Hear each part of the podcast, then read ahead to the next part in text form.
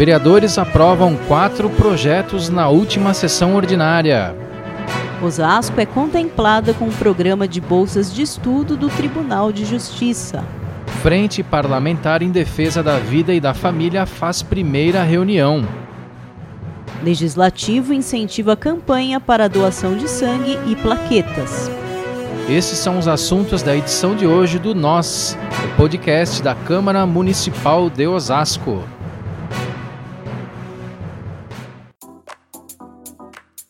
Olá pessoal, tudo bem?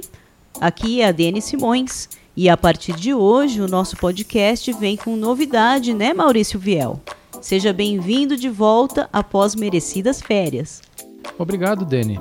O nosso programa agora chama-se Nós, N-O-Z uma referência ao apelido Os que a cidade de Osasco ganhou nos últimos anos. O nome foi escolhido pelos nossos ouvintes por meio de uma enquete realizada nas redes sociais. E a gente começa falando de solidariedade. Vereadores de Osasco estão se mobilizando para a doação de sangue e plaquetas, já que os estoques nos hemocentros caíram muito por causa da pandemia. Os parlamentares estão participando ativamente doando sangue e incentivando os munícipes nessa causa que é muito nobre. Muito mesmo. E Maria Fernanda, enteada do vereador suplente Laércio Mendonça, é uma das pessoas que mais necessitam de doação, porque faz tratamento contra a leucemia. Então, se você que está ouvindo quiser doar sangue e plaquetas, entre em contato com o banco da Fundação Pro Sangue em Osasco. O hemonúcleo de Osasco fica no Hospital Regional, na rua Ari Barroso, 355, em Presidente Altino.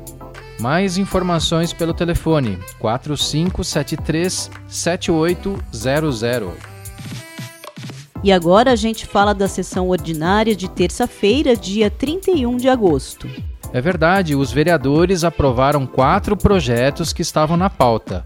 E a gente destaca aqui a aprovação em primeira discussão da criação do Dia do Administrador no calendário oficial de Osasco. Sim, o projeto é de autoria da vereadora Ana Paula Rossi e propõe a criação da data em reconhecimento ao trabalho da categoria. A proposta agora passará por mais uma votação em plenário e, se aprovada, seguirá para a sanção ou veto do prefeito.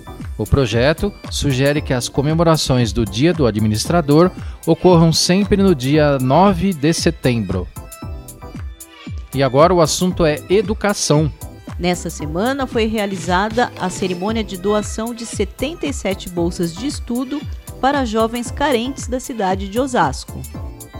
O programa de bolsas Desembargador Antônio Carlos Malheiros é uma iniciativa do Tribunal de Justiça do Estado de São Paulo, em parceria com o Sistema Brasileiro de Televisão, o SBT, e a Unimes, Universidade Metropolitana de Santos.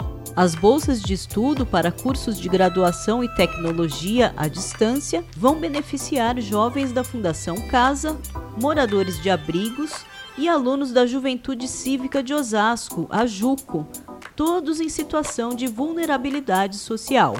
E o presidente em exercício da Câmara, vereador Josias da Juco, representou o legislativo e a direção da Juco na cerimônia virtual de entrega dessas bolsas. Josias falou da alegria em Osasco ser beneficiada pelo programa. Vamos acompanhar. Participar de um evento como representante do legislativo, onde se juntou hoje nesse evento os três poderes, o executivo, o legislativo e o judiciário para fazer entrega de bolsas de estudos para os alunos da Fundação Casa, da JUCO e de abrigos da cidade de Osasco, isso para mim é, é uma emoção muito grande.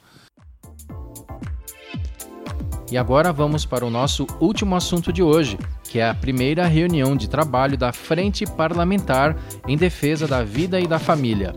Exatamente, a reunião aconteceu na última quarta-feira, dia 1 de setembro, e já rendeu bons frutos. Os vereadores que compõem a frente decidiram organizar um simpósio sobre a questão da família e da defesa da vida em Osasco. O simpósio Osasco Cidade da Família deverá acontecer no dia 7 de dezembro, em comemoração ao Dia Nacional da Família. Participaram do encontro os vereadores Rogério Santos, Cristiane Selegato, Joel Nunes, Adalto Totô, Lúcia da Saúde, Michel Figueiredo e Carmônio Bastos. Agora, os integrantes da frente começam os preparativos para a organização do simpósio, que promete ser um grande evento para a cidade de Osasco.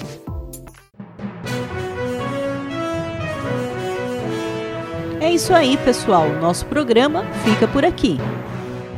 O nosso podcast é uma produção da Divisão de Comunicação Social da Câmara de Osasco. A gente agradece demais a companhia de vocês. Um abraço e até o próximo programa.